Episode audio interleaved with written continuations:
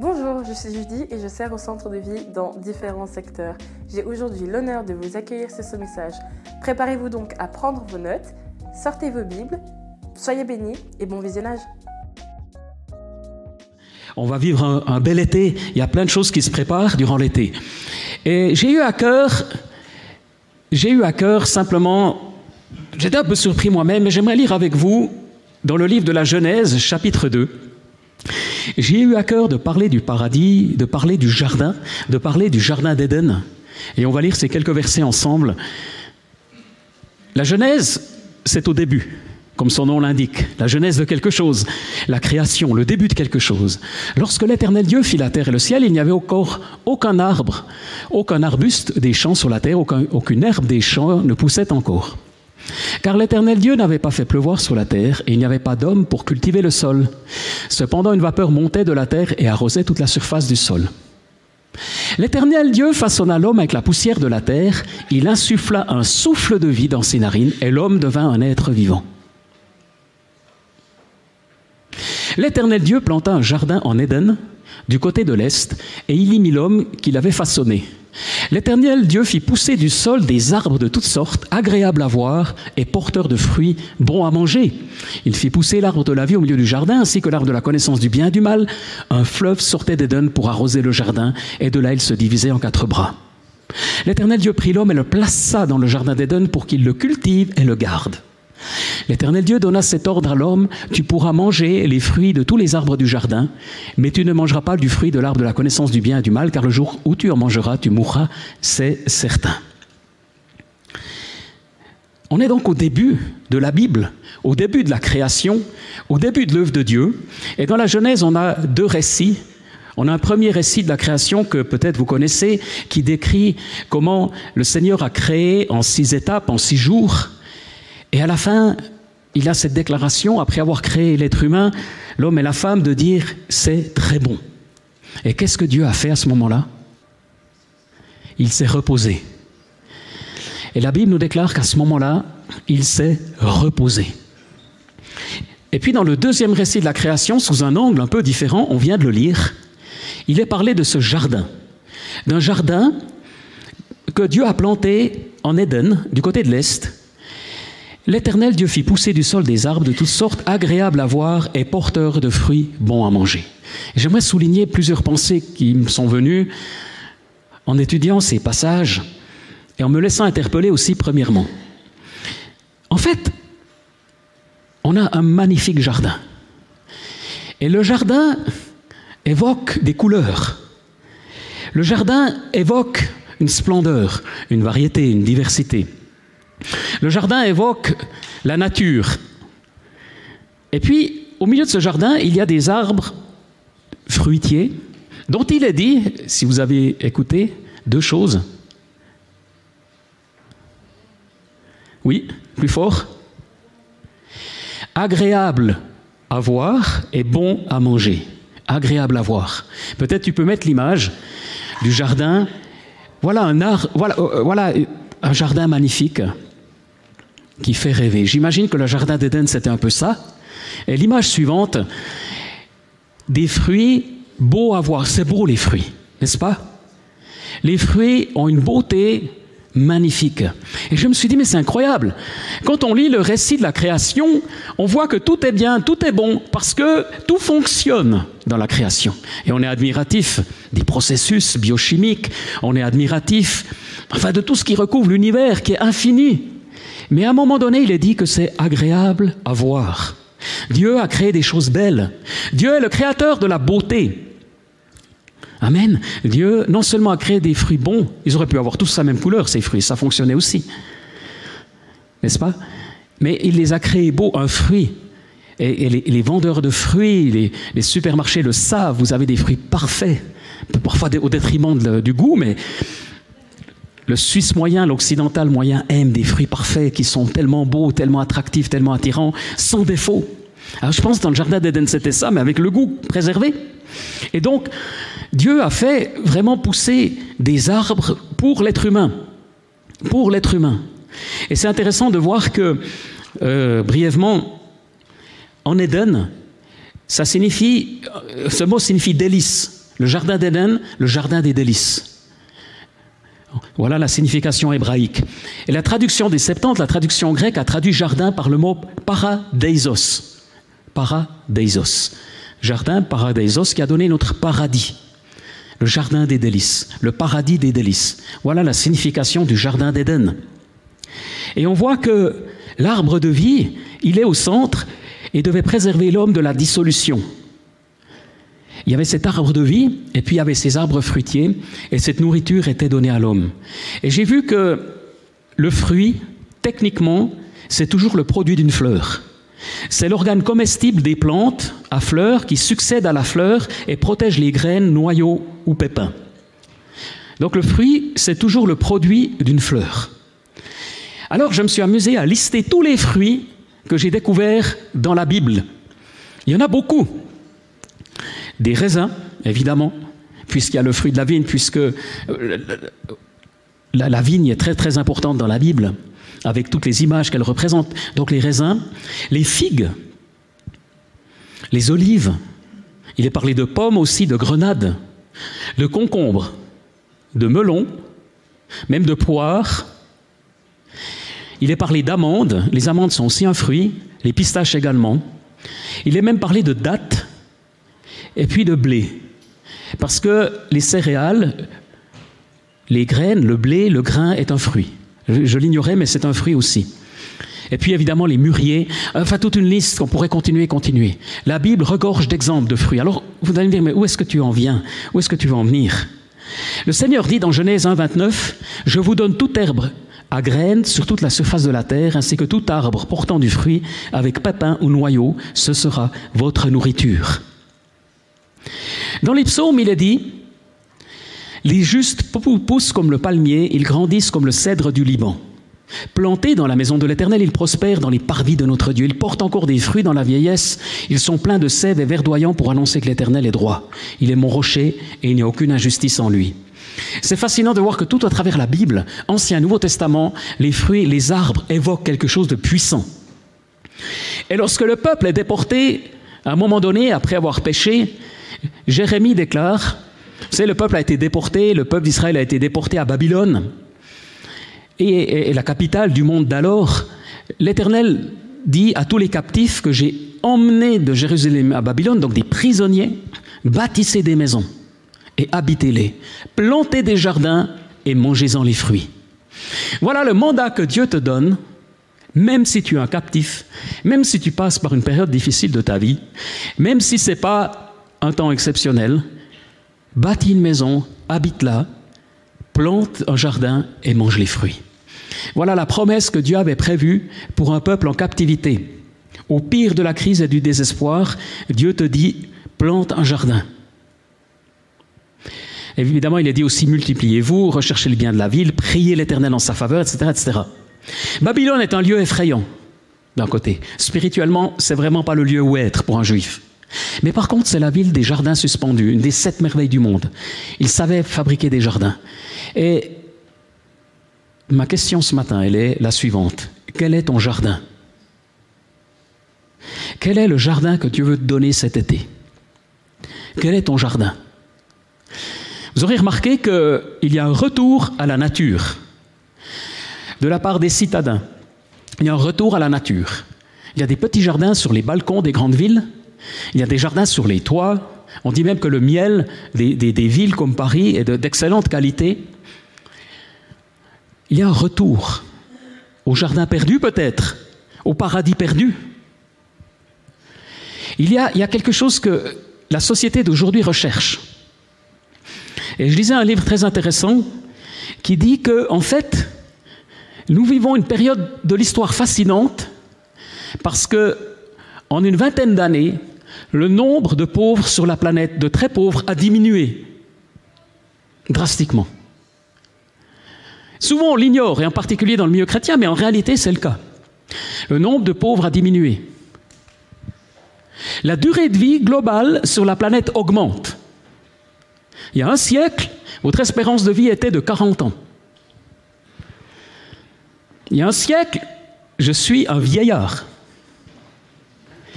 à 57 ans.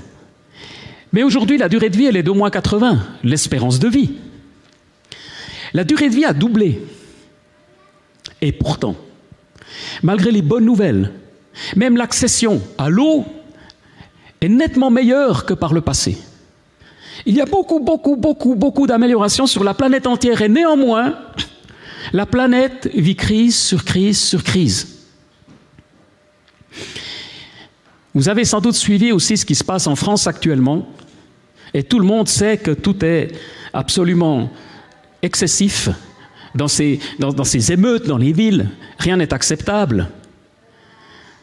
Et les mêmes qui ont dénoncé évidemment la mort de ce jeune homme, tous disent aussi que ce n'est pas une raison pour détruire les commerces. Mais qu'est-ce que ça traduit? Qu'est-ce que ça révèle? Quel est ce mal-être profond que nous vivons voilà sous nos yeux? Et ça, déborde la nuit dernière même sur Lausanne. Qu'est-ce que ça signifie? Probablement, et je lisais un livre de Hartel, c'est un, homme de prière allemand, catholique, mais un homme de prière incroyable, mais qui n'est pas prêtre parce qu'il est, il est théologien plutôt, mais surtout il a une famille, il a des enfants, et, et lui dit, nous vivons dans la société actuelle un problème, un défi qui surpasse tous les autres, c'est la crise la crise du sens, la perte de sens. Et il mentionne un psychiatre, et j'ai vérifié, j'ai cherché ça. Ce psychiatre, vous en avez peut-être certains entendu le nom, surtout si vous avez peut-être fait un peu d'études de psychologie. Ou... Il s'appelait Victor Emil Frankl. Victor Frankl, d'origine autrichienne, psychiatre, un juif qui a vécu de 1905 à 1997. Il va inventer la logothérapie. Et c'est très important. La logothérapie. Le mot. La thérapie du sens. Mais comment en est-il arrivé à cela La thérapie du sens? C'est quelque chose qu'il comprend comme un besoin de la personne, sa dimension spirituelle. Quand les nazis prennent le pouvoir en Autriche, il sabote les ordres reçus au risque de sa propre vie afin de ne pas euthanasier les malades mentaux. Par la suite, lui et sa famille sont déportés dans un camp de concentration, même dans plusieurs. Et il va se retrouver à Auschwitz. Mais voilà que il va mettre à profit ce temps en camp de concentration à observer ce qui se passe autour de lui. Et avec étonnement, il constate que les plus robustes, qui étaient le plus dans l'action étaient les premiers à mourir, tandis que ceux qui paraissaient les plus faibles résistaient beaucoup plus longtemps. Et il déclare, face à l'absurde, les plus fragiles avaient développé une vie intérieure qui leur laissait une place pour garder l'espoir et garder le sens. Et en fait, c'est cette vie dans les conditions inhumaines des camps de concentration qui l'a poussé vers sa théorie de la logothérapie. Et toute sa théorie sera de dire c'est pas parce qu'il connaissait aussi Sigmund Freud, il connaissait les, avec qui il avait conversé. Mais il déclare à un moment donné que tout est question de sens. Et ceux qui avaient malgré tout un sens dans les camps de concentration avaient une espérance de vie beaucoup plus longue que même ceux qui étaient plus forts. Et nous sommes dans une société aujourd'hui qui est en crise, en quête, en crise de sens, de signification. Vous avez tous ces mouvements qui luttent pour la planète. Et on vient de voter une loi aussi qui va dans ce sens. Et tant mieux, parce qu'en tant que chrétien, moi-même je suis du centre politiquement. Je trouve que c'est bien parce que ça réunit toutes les idées, toutes les pensées. Par contre, c'est pas très populiste, ça marche pas très bien. Donc c'est à déconseiller si vous voulez faire une carrière politique. Mais je trouve que ça réunit... quand on est au centre, quand on est par exemple du parti évangélique, c'est bien parce que ça réunit vraiment beaucoup de pensées justes, à défaut d'être efficace. Peu importe, j'étais à la commune et puis on avait un repas il y a deux semaines. Et puis j'étais assis face à un homme très érudit, écologiste. Et on entre dans une conversation. Et puis moi je lui dis, mais moi je suis un écolo, mais convaincu. Et ça je le dis très souvent. Je suis profondément écologiste. Parce que parce que c'est la création de Dieu. Et je le suis depuis enfant déjà. peut-être par l'éducation de mes parents. J'ai pas envie de détruire la planète, j'ai pas envie de la polluer. Je sais aussi que que c'est pas en accumulant les, les biens matériels que je, suis effaré avec cette idée actuelle de ces gros 4x4 à 300, 400, 500, 600 chevaux, et qui, finalement, il faudra bien produire l'électricité pour les faire rouler. Alors, je suis aussi profondément libéral et profondément social. En fait, avec chaque membre de chaque parti, je peux toujours être très convaincu avec lui. Ça, c'est un peu mon esprit euh, vaste. Mais ceci dit, le mouvement actuel, par exemple, on a entendu parler du mouvement Extinction Rébellion.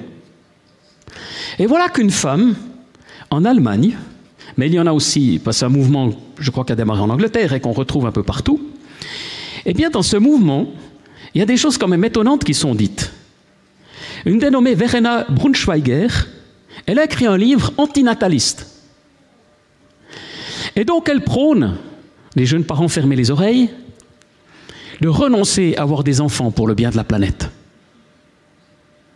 Parce que l'être humain est le destructeur de la planète. Et donc, hmm, comment, comment dire?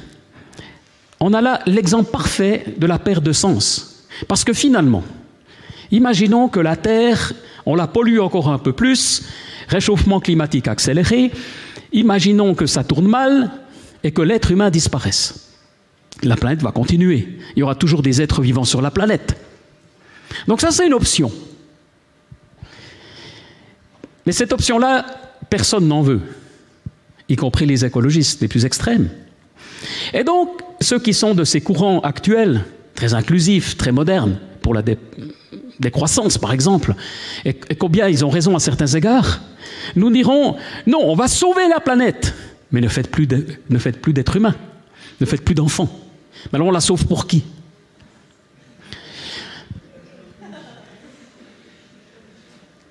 En fait, l'être humain n'est pas qu'un animal. L'être humain est un être vivant, oui, mais quoi qu'on en dise, que vous soyez plutôt adepte de la théorie de l'évolution ou adepte du créationnisme strict, peu importe, dans les deux cas, quoi qu'on en dise, ce qui est une évidence, c'est que l'être humain de par son développement qui prend plus de temps que tous les, les, êtres vivants qui peuvent procréer très vite, après six mois, ils ont déjà des petits. Nous, on a un laps de temps beaucoup plus long jusqu'à l'adolescence, jusqu'à la puberté. On a un développement social qui dépasse tous les animaux. On a un langage d'un niveau qui dépasse tous les animaux. Vous n'allez pas voir les chimpanzés, par exemple, former deux équipes prendre une espèce de ballon et puis jouer, établir des règles. Je ne suis pas en train de mépriser les animaux, parce que les animaux sont magnifiques et tous ceux qui ont des animaux domestiques le savent. Mais au final, il y a quand même, et la Bible affirme, une différence. Parce que l'être humain, non seulement est doué de raison, mais il a quelque chose que Dieu lui a insufflé, cette vie, cette vie, cette âme, cet esprit. Il y a, en nous quelque chose que les animaux n'ont pas. Et de, depuis la nuit des temps, les, êtres humains sont religieux. Depuis la nuit des temps, il y a un sens face à la mort, avec des sépultures. Depuis la nuit des temps, il y a la créativité dans les grottes. On va prendre des produits et puis on va dessiner, on va peindre, ce que les animaux ne font pas. Les animaux n'ont pas, je ne dis pas qu'ils n'ont pas un sens spirituel, peut-être qu'ils sentent des choses, mais ils n'ont pas le sens religieux. Et donc nous sommes des êtres vivants différents. C'est ce que la parole de Dieu affirme. Et encore une fois, on aime les animaux, ce n'est pas là la question. Mais il y a quand même une différence. Et c'est magnifique d'être vegan, pourquoi pas? Pourquoi pas si c'est ta conviction Ou d'être végétarien? Mais n'oublie pas que les animaux eux-mêmes ne sont pas véganes. N'oublie pas non plus que les apôtres ne l'étaient pas.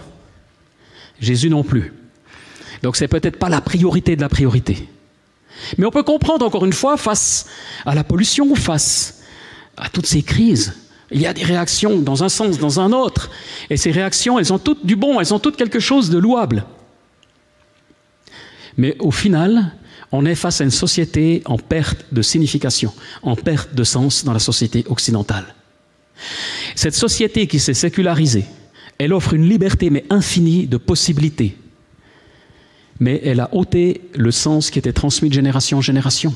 Même si ce sens était souvent déviant, même si les églises ont fait beaucoup d'erreurs, même si les institutions, elles étaient faillibles, évidemment. Mais aujourd'hui, on est dans une société qui a une perte de sens.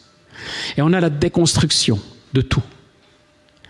Déconstruction du genre, déconstruction du père, déconstruction de la maman, l'image de la mère, de l'image du père, déconstruction. Ok, pourquoi pas? Mais qu'est-ce qu'on reconstruit derrière?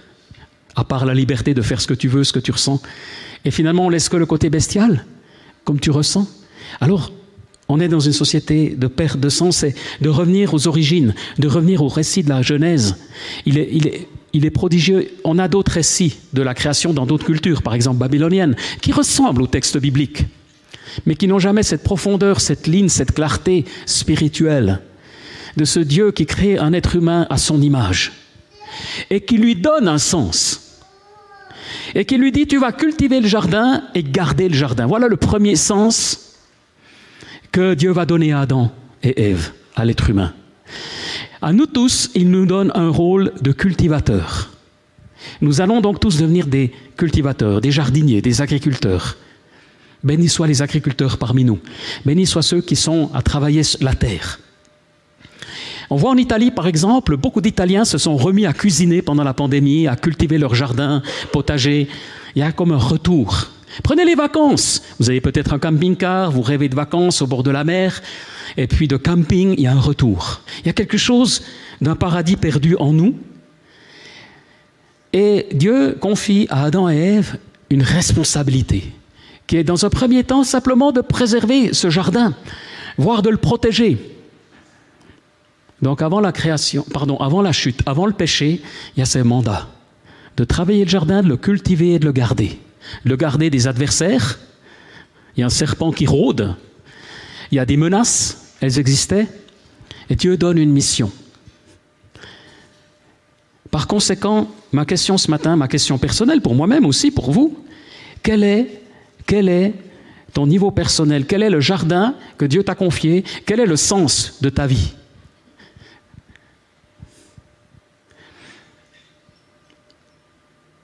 Il te reste le reste de ta vie pour y réfléchir.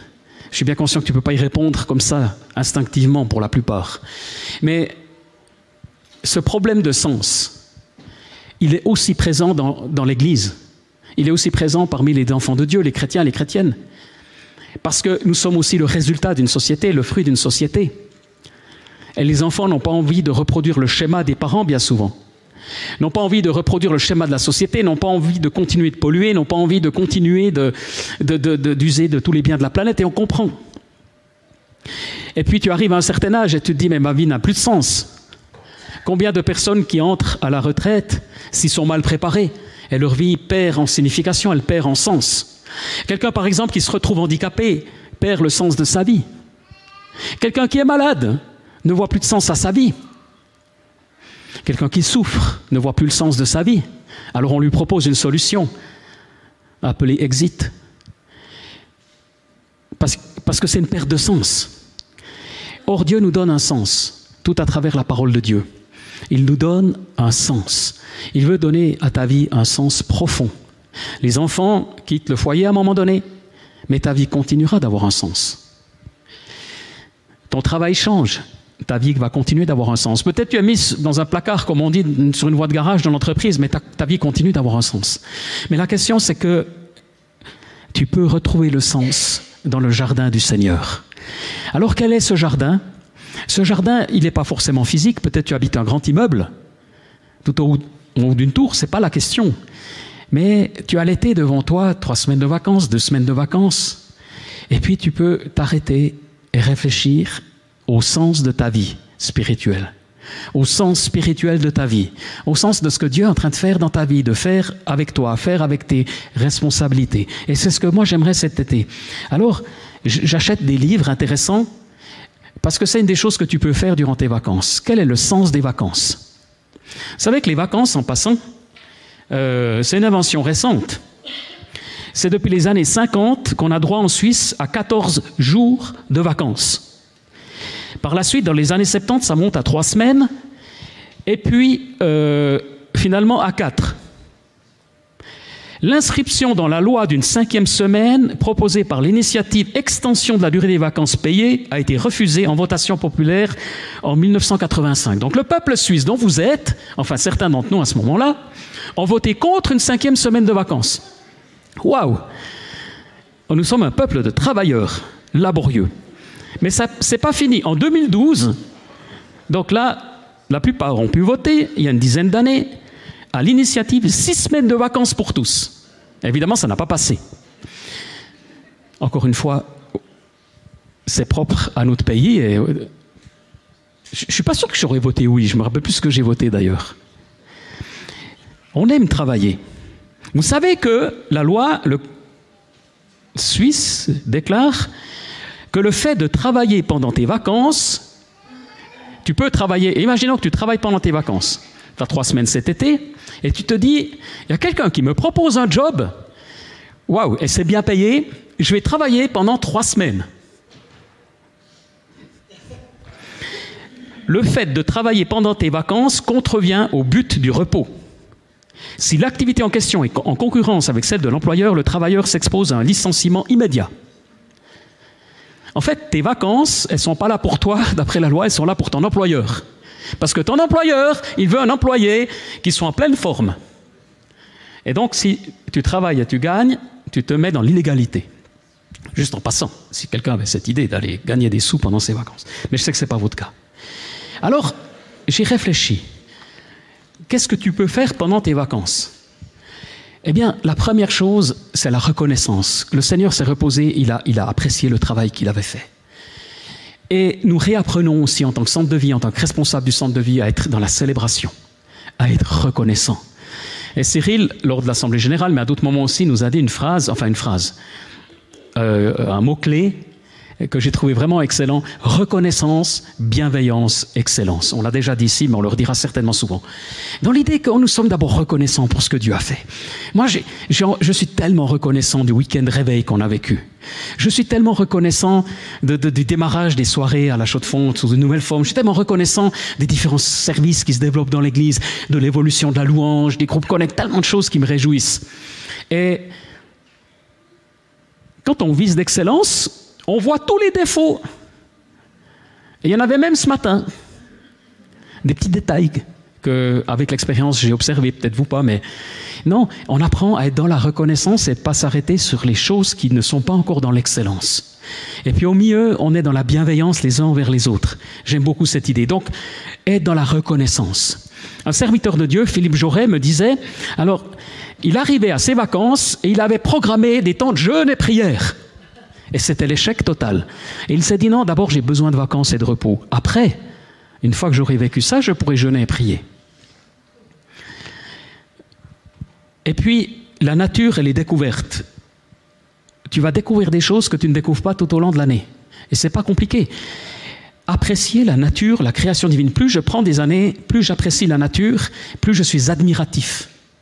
Je suis encore pas tout à fait admiré les insectes, mais je pense que ça viendra. Je pense que ça viendra, surtout à l'extérieur de la maison. Mais par contre, les fleurs me fascinent de plus en plus, les arbres, les paysages, des choses que vous apprenez à apprécier. Peut-être certains d'entre vous, ont cette maturité instinctive et vous admirez depuis toujours. On vit dans, dans un des plus beaux pays de la planète. Tout le monde le dit. Et nous sommes là à rêver de vacances qui nous coûtent 10 000 francs pour certains, à rêver de retraite, à rêver d'être propriétaire, à rêver d'une nouvelle voiture, tout ça, tout ça, pourquoi pas? Ça fait partie des dons de Dieu. Mais aujourd'hui, arrête-toi. Arrête-toi cet été. Quel est ton jardin où Dieu te place pour admirer les arbres fruitiers, les arbres beaux à manger, bons à déguster? Les, vacances aussi, elles sont aussi un temps d'amis, d'amitié, de relation, de repas évidemment. Un temps de lecture, je l'ai dit, un temps de prière aussi. Qu'est-ce que tu vas faire de cet été? Nous, on, a, on, est, on est dans cet élan de réveil. Et le réveil va continuer, même si tu es en vacances. Le réveil va continuer, même si tu te reposes. Le réveil de Dieu ne va pas s'interrompre. Dieu va continuer d'agir. Mais il y a un moment pour tout. Il y a un moment pour s'arrêter et un moment pour continuer. Un moment pour dormir, un moment pour se réveiller. Un moment pour se battre, et puis un moment pour déposer les armes. Un moment pour aimer, un moment pour faire la guerre, dit l'Ecclésiaste. Faites-la peut-être pas, ça, il y en a d'autres qui s'en chargent. Mais en tout cas, on a, il y a un temps pour tout. Il y a un temps pour tout avec le Seigneur. Quel est ton jardin? Je ne sais pas si vous comprenez la pensée que j'ai aujourd'hui. Mais l'image du jardin, l'image du jardin, peut-être tu iras te promener simplement dans la forêt de Chaumont et tu vas redécouvrir quelque chose que peut-être tu, as un peu oublié. J'aime monter à tête de rang, faire la crête. J'ai pas forcément besoin d'aller toujours au sommet des Alpes. Même ici, à 10 minutes de voiture, 12 minutes, vous avez déjà une vue magnifique. Et vous voyez l'Italie, enfin l'Italie, si, pour autant vous voyez le, derrière le Cervin, ça je sais pas. Mais on voit le Mont Blanc, on voit la France d'un côté, la France de l'autre. On voit, on voit, on voit les lacs, on voit beaucoup de choses. Il n'y a pas besoin d'aller très loin et d'admirer la création divine. J'aime l'orage. Vous aimez l'orage? Moi j'aime l'orage, je trouve ça fascinant l'orage. J'aime l'orage. Et puis, alors, de belles choses que Dieu nous donne et qui nous reconnectent et nous sort du stress quotidien. Parce qu'il y a les faux jardins. Il y a les faux jardins. Il y a les jardins mensongers, qui sont des, des addictions, des palliatifs, des fuites en avant, des fuites de travers. Et c'est pas ça le jardin que Dieu veut te donner. Dieu veut te permettre pendant cet été de sortir, de reprendre des habitudes saines. Parce que Dieu a plus pour ta vie. Parce que Dieu a plus pour ton foyer, plus pour ton travail. Parce que Dieu veut te faire prospérer dans les années à venir. Parce que Dieu a des grandes choses pour toi en réserve. Amen. Mais pour ça, il faut que tu saches t'arrêter. C'est des choses que j'ai apprises, c'est des choses que vous avez apprises et que le Seigneur va vous permettre. une anecdote raconte, et j'aimerais terminer avec cela, une anecdote de l'histoire de l'Église qui nous a relaté ça concernant l'apôtre Jean. À la fin de sa vie, c'est pas dans la Bible, mais c'est tout à fait plausible. On offre à Jean une perdrix vivante. C'est un petit peu comme un gros pigeon, euh, plus sympathique. Et puis Jean caressait, il, tenait cette perdrix dans sa main et la caressait. Et voilà qu'il y a des jeunes qui arrivent, des adolescents qui arrivent et qui ne savaient pas qui c'était, il voit ce vieillard, parce qu'il était très, très âgé, qui jouait avec l'oiseau, et puis il y, a, un des adolescents qui se moque de lui. Et alors Jean l'appelle et lui demande pourquoi il tient en main un arc et des flèches. Alors le jeune dit, j'ai un arc et des flèches pour, pour tirer sur les oiseaux. Donc c'est un, un chasseur. Et l'apôtre lui dit, mais comment est-ce que tu fais ça? Alors le jeune homme, il prend son arc, il tend l'arc, et puis il le garde tendu. Et puis là, l'apôtre Jean attend. Et les minutes passent. Puis à un moment donné, le jeune, bah, il détend l'arc. Et là, l'apôtre lui dit, mais pourquoi est-ce que tu as débandé ton arc? Pourquoi est-ce que tu as détendu la corde de ton arc? Et l'adolescent lui dit, si je l'avais tenu tendu plus longtemps, il serait devenu faible et inefficace pour lancer des flèches. J'ai vérifié ça parce que j'ai souvent fabriqué des arcs, soit avec mes enfants ou moi-même quand j'étais enfant, avec des bois de noisetier, on peut faire ça. Et au bout d'un moment, euh, ça tend plus du tout, une fois que les semaines passent. Et l'apôtre Jean lui explique, lui dit, mais tu vois, je ne peux pas être actif en permanence. Même l'aigle, qui vole plus haut que tous les autres oiseaux, qui regarde le soleil en face, doit cependant, par sa nature, descendre vers la terre. Et donc l'être humain aussi a besoin de relâchement. L'être humain a besoin de repos. L'être humain a besoin de recréation, de récréation, de restauration. L'être humain a besoin de rafraîchissement, de renouvellement. J'aime cette image. Seigneur, je te prie ce matin pour ma propre vie et celle de mes frères et sœurs ici. Et je prie pour ta grâce, pour une, douceur du ciel qui leur soit donnée durant cet été Parfois, on arrive aux vacances et la première chose qu'on fait, c'est qu'on tombe malade. Le corps a tenu, on se relâche et, tu craques. C'est que tu as bien besoin de vacances. Tu vas me dire, mais j'ai pas de vacances cet été. Évidemment, ce message, il est universel.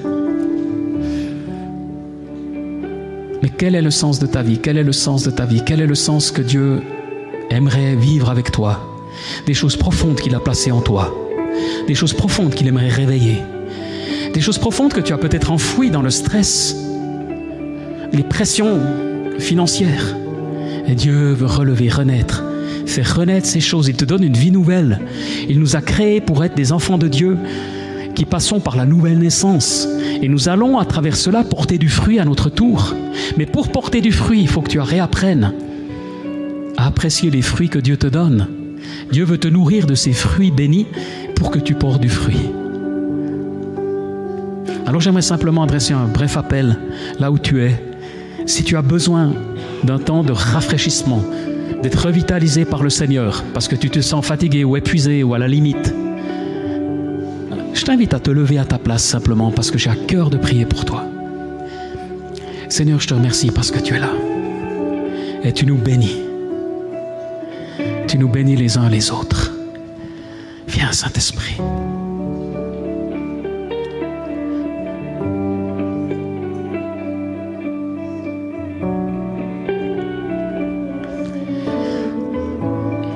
Prendre un chant pour terminer ce message. Et pendant ce chant, si quelqu'un est debout, tu peux te, et quelqu'un à côté, vous puissiez simplement poser votre main et bénir la personne qui se lève.